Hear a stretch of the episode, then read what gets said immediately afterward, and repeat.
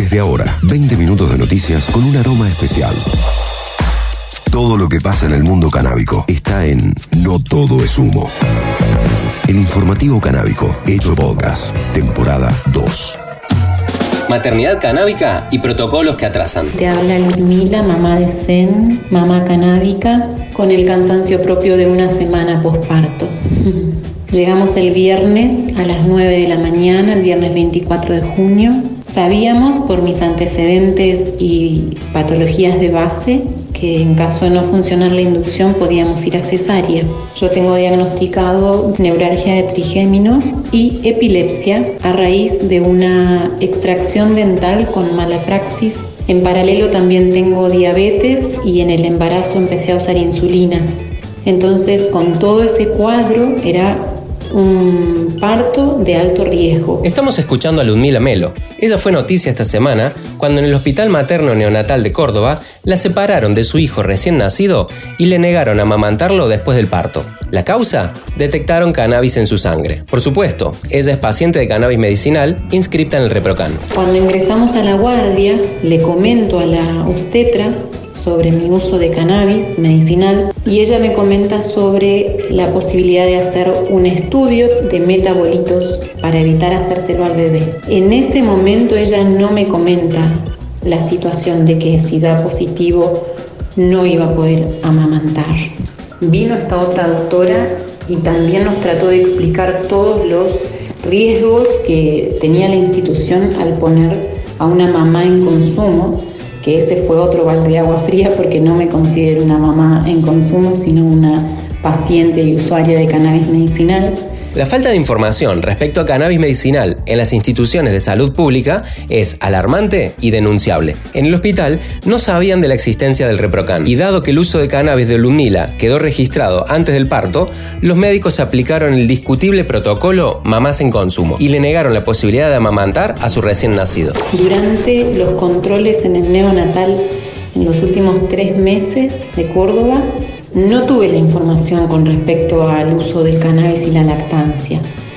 Siento que el atropello que hubo es más desde la ignorancia y desde el desconocimiento, porque en sí todo el equipo médico ha estado muy disponible, Mm, consensuando todo el tiempo, escuchando todo el tiempo y con mucha disposición. Como venimos destacando hace tiempo, el desconocimiento que hay de la ley de cannabis medicinal roza la negligencia y nuevamente son las organizaciones de la militancia canábica quienes salen al auxilio de los usuarios.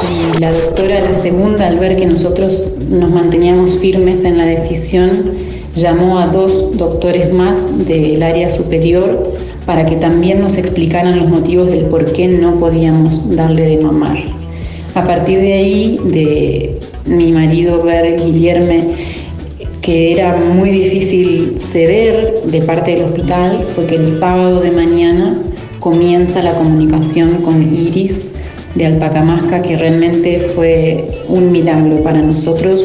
Toda la ayuda que recibimos, la contención, los mensajes, el amor, la luz, de la comunidad. Ludmila y su esposo nos comentan que el protocolo de separación fue aplicado durante casi cuatro días.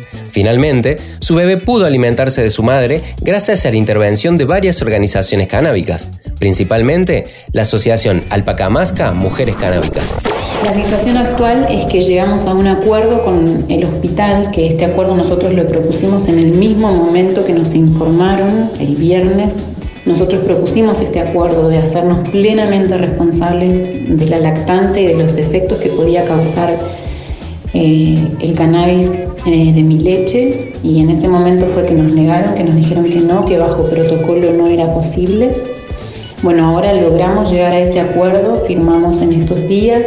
Y yo le estoy pudiendo dar mi leche desde, desde ya hace dos días lo que sucedió. Hay mucho más detalles, ¿no? Pero en este tiempo es lo que puedo compartir. Para cerrar este segmento, escucharemos a Iris Nazo, representante de Alpacamasca Mujeres Canábicas. Nos comenta cómo se organizaron para poder dar una respuesta al caso de Ludmila basada en evidencia legal y científica. Durante toda la mañana estuvimos organizándonos con nuestras compañeras de Alpacamasca junto con otras organizaciones pidiendo información, generando archivos para enviar al hospital, para ayudar a la familia, pidiendo ayuda a profesionales tanto de la salud como lo legal para asistir y, y poder dar una respuesta a esto que nos parecía un atropello ante de un recién nacido. Hay una ley, una ley nacional a la cual adhiere Córdoba, que hacen análisis a todas las personas recién, los niños recién nacidos, pero las madres que declaren que tengan consumo o que estén de sospecha de consumo. Lo llamativo es que dentro de esta ley hay una, un pequeño pedido de Córdoba que es para que se detecte cocaína y marihuana en sangre del recién nacido. Iris se refiere al controvertido protocolo que se aplica en Córdoba llamado Mamás en Consumo. Según los autores, el análisis de drogas es un insumo importante para las instituciones que se encargan de la prevención del consumo en mujeres gestantes. Sin embargo, en el momento de la elaboración del protocolo, no habían tomado en cuenta la posibilidad de que una madre embarazada utilice cannabis.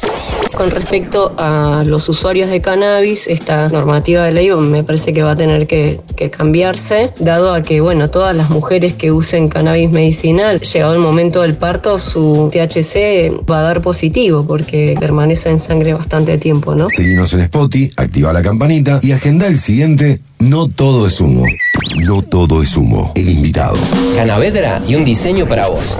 Hola a todos, ¿cómo están? Mi nombre es Tom, pero me conocen como Canavedra. Soy diseñador industrial y fabricante de herramientas para cultivadores en impresión 3D. En la búsqueda de unir la pasión por el diseño industrial y el cultivo de cannabis, surgió Canavedra, un proyecto que busca expandirse cada día ofreciendo a los cultivadores herramientas útiles para mejorar su cultivo y disfrutar de su cosecha. Todo en impresión 3D. Escuchamos a Tom que nos cuenta cómo comenzó su de impresiones 3D para el cultivo de cannabis. Canavera comenzó hace algunos años cuando me compré mi primera impresora 3D.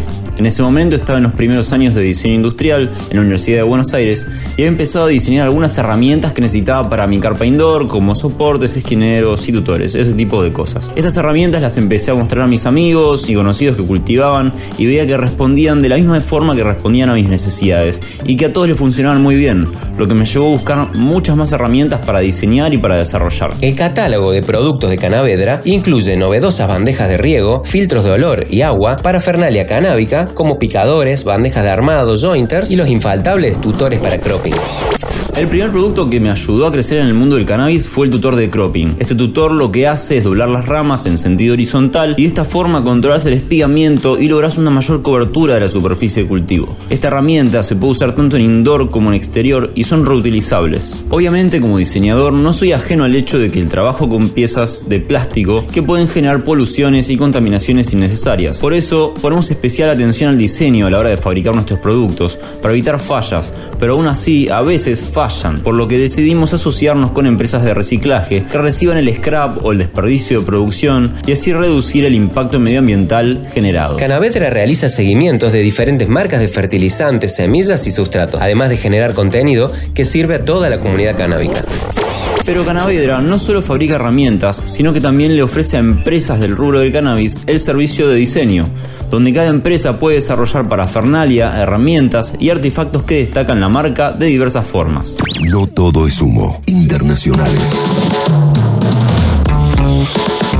Qatar 2022. Tolerancia cero para las drogas. Según reportó el Daily Mail, la Ley 9 de 1987 sobre control y regulación de estupefacientes y sustancias psicotrópicas peligrosas establece que las personas que sean sorprendidas introduciendo drogas a Qatar podrán enfrentar penas de 20 años de prisión y multas de entre 26 mil y 80 mil dólares. Si necesita traer medicamentos controlados o recetados a Qatar, asegúrese de llevar la receta oficial de su médico, la nota del hospital o una carta de su médico de cabecera que detalle el medicamento, la cantidad recetada y la dosis. En tanto, Mark Roberts, líder del Consejo de Jefes de Policía Británica para la Vigilancia del Fútbol, dejó en claro que Inglaterra acatará las políticas cataríes. El aeropuerto hace uso de la última tecnología de seguridad. Todas las maletas son escaneadas y los pasajeros en tránsito que transportan incluso cantidades residuales de drogas pueden ser arrestados. Esto avisó Roberts. Alemania avanza con un proyecto de ley hacia la legalización del cannabis. El consumo de cannabis con moderación, de forma segura, de alta calidad y sin delitos en su adquisición es algo que se debe aceptar y forma parte de una sociedad moderna, aseguró el ministro de Salud alemán. El gobierno de coalición de Alemania avanza hacia la legalización del cannabis y el ministro de Salud, Karl Lauscherbach, confirmó este jueves 30 de junio que está previsto tener listo un proyecto de ley para finales de este año. En su intervención durante una serie de consultas con expertos en Berlín, Lauscherbach dijo que la legalización del cannabis era un paso largamente esperado por muchos. El jefe de la cartera sanitaria germana remarcó, sin embargo, que aún deberían aclararse varias cuestiones, entre ellas la protección de los menores, pero también aspectos relativos al Código Penal, así como la legislación fiscal y de tráfico. Tras varias audiencias con expertos, en el próximo otoño europeo se presentará un documento con puntos clave y, a finales de año, un proyecto de ley para poder iniciar el proceso legislativo el año que viene, precisó el ministro. La Liga de Béisbol de los Estados Unidos eliminó la marihuana de la lista de sustancias prohibidas mientras siguen los estudios sobre los efectos del CBD en deportistas. En el deporte, fumar marihuana tiene más contras que pros, principalmente porque empeora el tiempo de reacción física y psíquica, haciendo más lenta la toma general de decisiones. Pero algunas de las sustancias encontradas en el cáñamo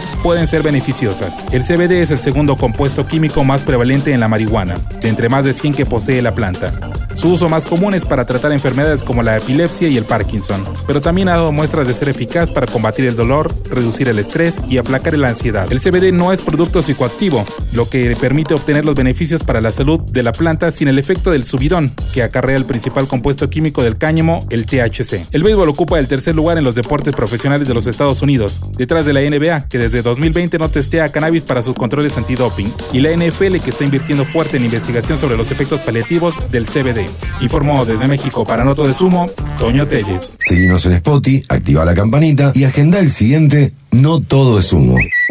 Los influencers canábicos. Como te contamos en el episodio anterior, en este segmento especial vamos a ir conociendo diferentes influencers de la temática canábica en Argentina y Latinoamérica. En esta oportunidad volvemos a ponernos en contacto con nuestra amiga Vale Verdosa, directora del Dispensario Nacional y actual presidenta de la organización Activismo Canábico Chile. Hola a todos, ¿cómo están? Mi nombre es Valesca Frías, mi seudónimo canábico es Vale Verdosa. Soy activista hace 16 años y hoy trabajo en el primer dispensario de cannabis medicinal en Chile. Valesca es terapeuta canábica y tiene una intensa actividad en redes sociales. Sus 16.000 seguidores cuentan con su amplio conocimiento y su activismo, siendo referente de la militancia canábica. Mi aporte al mundo canábico es principalmente crear espacio para que más personas se puedan activar y conocer sobre la cannabis. Mi responsabilidad es entregar información certera y educación de calidad a las personas que buscan una solución a sus dolores, molestias y muchas veces problemas legales. Mi forma de trabajar es siempre a través de las dudas de mis seguidores. Tengo un nicho súper fuerte sobre maternidad y cannabis, donde con un grupo de madres compartimos la experiencia de ser usuarias de cannabis. Y también otro nicho fuerte sobre el uso responsable y consciente. Esos son mis líneas de contenido en las redes. Antes que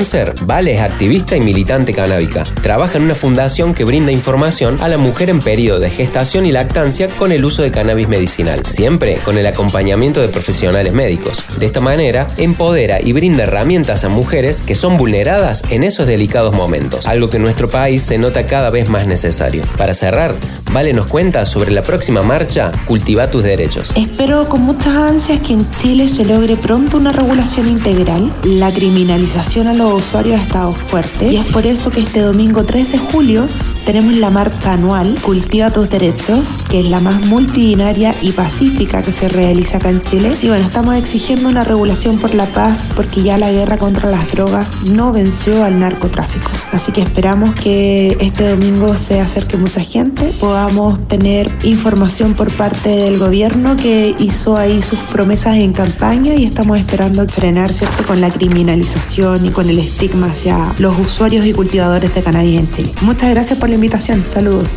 Hasta aquí, noticias para saber qué es lo que pasa en el mundo canábico. No todo es humo.